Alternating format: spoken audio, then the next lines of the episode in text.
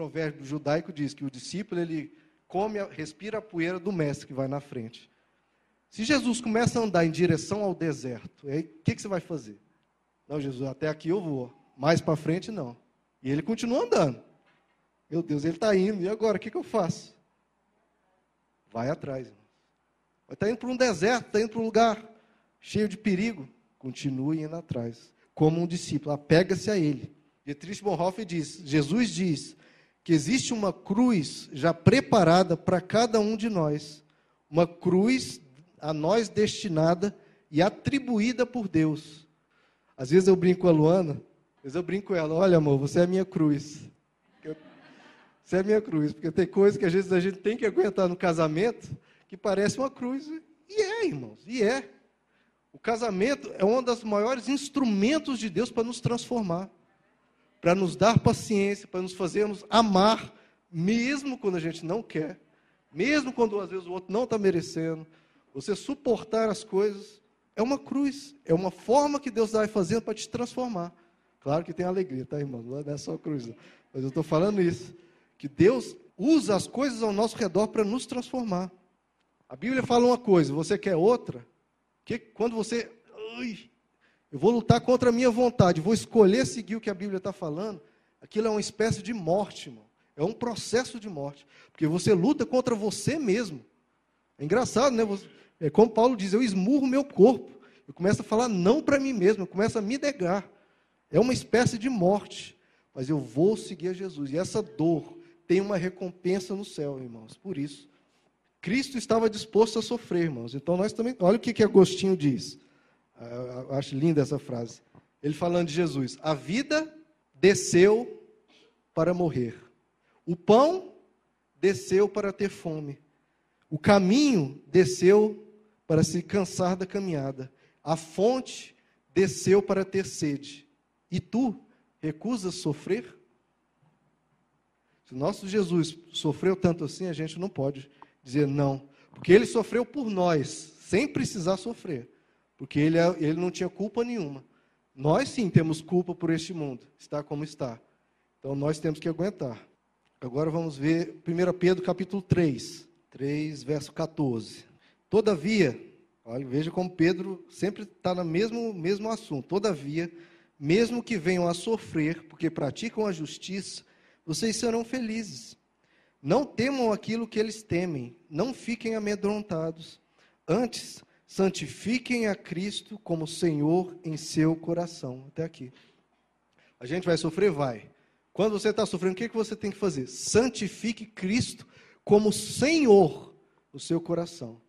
Você vai falar, Senhor, eu não entendo, eu não sei, eu não entendo por quê. Mas o meu coração vai continuar dizendo: O Senhor é o Senhor da minha vida. Tu és Senhor. Se tiver que me jogar no fogo para me limpar, faça isso, Senhor. Se eu tiver que passar por coisas, faça isso. Porque o Senhor é o Senhor da minha vida. Então eu me entrego, eu me abandono em tuas mãos. Faça o que for necessário. Irmãos, todas as pessoas da Bíblia, pode ler, de Gênesis Apocalipse, todas as páginas da Bíblia, todos os grandes homens da Bíblia que a gente encontra, todos passaram por sofrimentos, por tribulações. Todos. Todos, sem exceção. E você vai ver que todos que passaram por essas tribulações se beneficiaram delas, cresceram com elas, se transformaram em pessoas melhores por elas, e o nome de Deus é louvado nesse livro aqui, porque eles passaram por aquilo. Eles passaram por aquilo e podem dizer. E hoje a gente vê, olha, eles passaram por aquilo e o nome de Deus está sendo glorificado por causa daquilo. E quando você passar por algo e vencer, irmãos, porque no fim, como nós lemos, é por um pouco de tempo. E depois você vencer, você vai poder ajudar outros.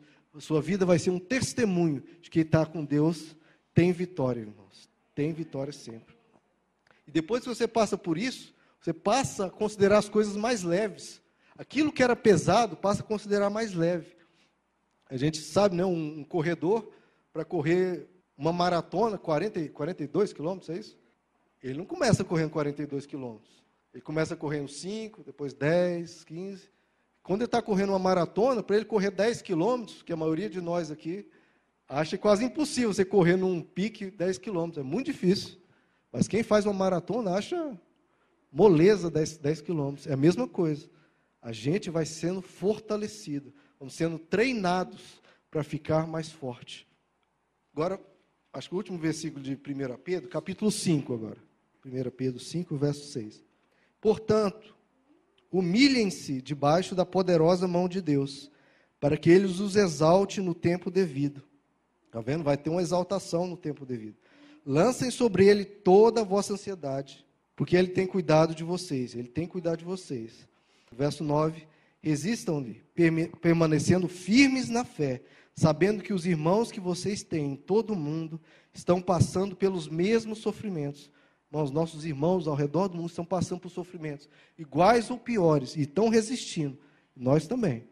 Verso 10: O Deus de toda graça, que os chamou para a sua glória eterna em Cristo Jesus, de novo, depois de terem sofrido, olha só, depois de terem, só depois de terem sofrido durante um pouco de tempo, um pouco, os restaurará, os confirmará, lhes dará força e os porá sobre firmes alicerces. Amém? Vou ler de novo, verso 10. O Deus de toda graça, que os chamou para a sua glória eterna em Cristo Jesus, depois de terem sofrido durante um pouco de tempo, os restaurará, os confirmará, lhes dará forças e os porá sobre firmes alicerces. Promessa de Deus, irmãos. Promessa de Deus para vocês. Restaurará, confirmará, dará forças e lhe porá sobre firmes alicerces. Nós temos essa segurança, irmãos. Calvino falou uma coisa interessante, que cada lágrima sua recebe uma honra especial de Deus. Que honra é essa? Ele se lembra de cada lágrima. Você vê lá em um livro de Apocalipse, mostra que os anjos, cada lágrima que, que um santo, que um filho de Deus derrama, ele colhe essas lágrimas e guarda num vaso. Todas as suas lágrimas que você derramou. Você pensa, ninguém está vendo minha lágrima, ninguém está me vendo sofrer. Eu estou sozinho aqui. Você não sabe, mas tem um anjo do teu lado colhendo cada lágrima, levando para o céu e depositando num vaso. E vai ficar ali guardado. Até o dia que você for para lá e você vai ver Deus vai te mostrar cada lágrima que você derramou. Eu contei, está aqui comigo. Eu estava cuidando de você. E por isso que depois daquelas lágrimas, você viu que eu te dei a vitória. Cada lágrima recebe essa honra de Deus, irmãos. Cada lágrima. Tomás Kempis diz isso aqui: olha, nós temos que nos esforçar como homens e mulheres corajosos para nos manter de pé na batalha e aí nós vamos sentir descer sobre nós o socorro de Deus vindo do céu. Porque aquele que nos permite lutar, a fim de que alcancemos a vitória, está pronto para socorrer os que lutam bravamente e confiam na verdade em sua graça.